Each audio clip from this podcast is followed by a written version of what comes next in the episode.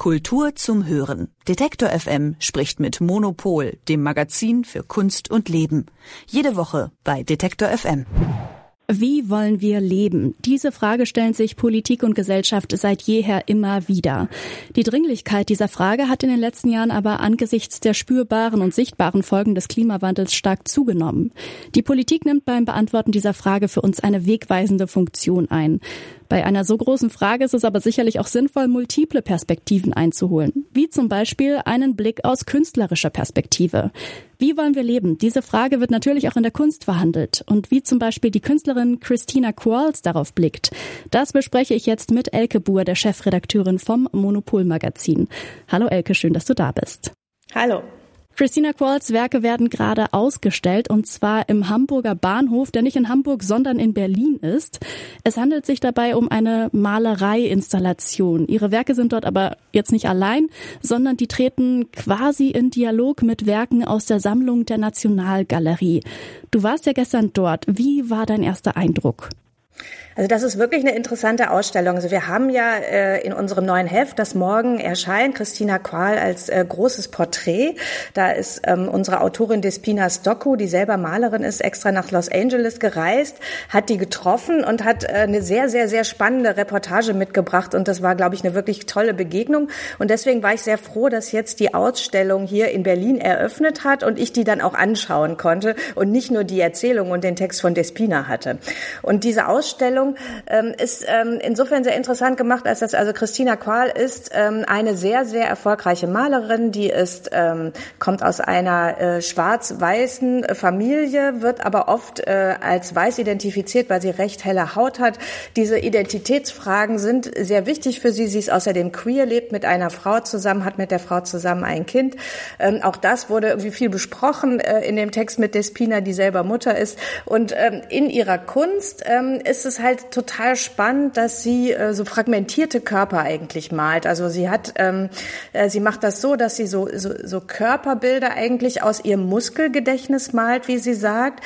Dann ähm, nimmt sie diese Bilder und äh, transformiert die erstmal äh, ins Digitale, in den Computer. Da werden die praktisch durchschnitten und dann überträgt sie das wieder auf Leinwand. Das heißt, das, ähm, das sieht total spannend aus. Also diese Werke sind total vielschichtig. Man kann sich da total rein verlieren. Man guckt immer so total lange und, und erkennt dann Körper, erkennt sie nicht. Es ist immer so ein bisschen äh, verzerrt. Ähm, es gibt ganz viele unterschiedliche Schichten im Sinne auch von Material. Also manchmal hat sie, arbeitet sie mit so glänzendem Lack artigen Material, dann ist es wieder so ganz dickes Acryl, dann, dann ist es eher so äh, durchscheinendes Aquarell. Also total spannend, die Bilder. Und dann sind die da auch noch sehr schön installiert.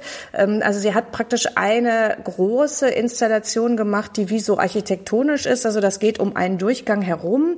Ähm, das heißt, man geht praktisch durch das Bild hindurch. Das ist das eine. Und das andere ist, wie du gesagt hast, sie hat halt das mit Werken aus der Sammlung kombiniert. Und diese Werke aus der Sammlung sind hinter so durchscheinenden Gazé-Wänden. Das heißt, man kann immer so ein bisschen, man kann da so durchgucken, dann aber auch nicht.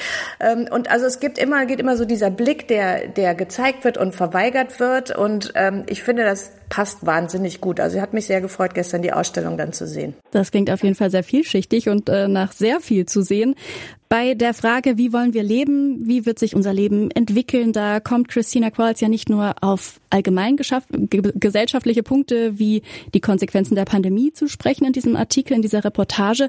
Sie kritisiert unter anderem auch ja die Art, wie wir, würde ich sagen, jetzt Kunst betrachten, wie wir sie wahrnehmen. Was ist da Ihr, Ihr Streitpunkt, Ihre Kritik dran? Ich glaube, das Interessante an ihr ist, dass sie, ja, sie ist wahnsinnig erfolgreich auf dem Markt. Sie hat, ist bei Hauser und Wirth, der, ähm, einer der größten Galerien, und ihre Werke sind teilweise auktioniert worden für wirklich so Mondpreise. Und das ist natürlich für eine Künstlerin ist eine Frage, wenn man sich dann denkt, okay, was stelle ich hier eigentlich her? Stelle ich hier Trophies für reiche Leute her? Äh, wenn, wenn ich auf der anderen Seite ähm, inhaltliches Anliegen habe, ein engagiertes Anliegen und was sie halt sagt, Kunst ist eben der Prozess. Also Kunst, es geht nicht darum, ähm, am Ende ein Ding zu haben, wo was einfach konzentriertes Geld ist. Ich meine, das ist zwar das, wie viele Sammler und Sammlerinnen das betrachten, was sie produziert, aber sie versucht sich dagegen zu wehren und sagt halt, ähm, sie möchte nicht auf eine ähm, reduzierte Version ihrer selbst äh, äh, praktisch so implodiert werden, sondern sie, es geht ihr darum, Komplexität zu erhalten. Und wenn man sich wirklich auf ihre Kunst einlässt, dann ist diese Komplexität auch da.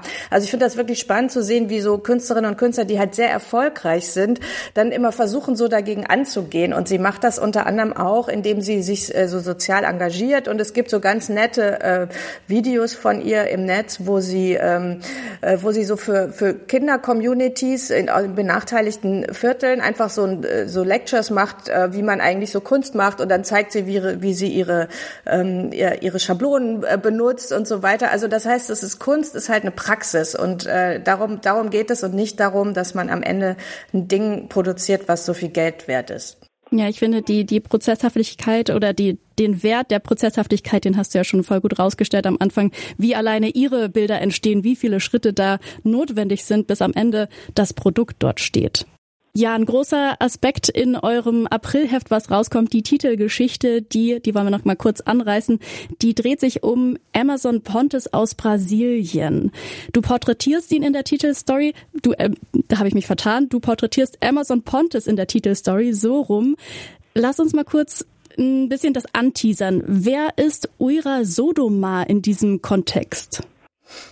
Ja, das ist eine ganz spannende Geschichte. Also Amazon Pontes ist ein äh, Transgender-Künstler, ein indigener Transgender-Künstlerin ähm, aus Manaus, also dem Amazonas. Und ähm, Amazon Pontes hat eine Kunstfigur erfunden, das ist eben Oira. Und äh, Oira ist so eine Art Göttin und das ist so eine Mischung aus äh, Drag Queen und ähm, indigener Persönlichkeit eigentlich. Also das ist total spannend, wie er da Make-up und Verkleidung irgendwie benutzt, um so eine Mischung aus ähm, traditioneller Geistererscheinung und Drag halt äh, hervorzurufen.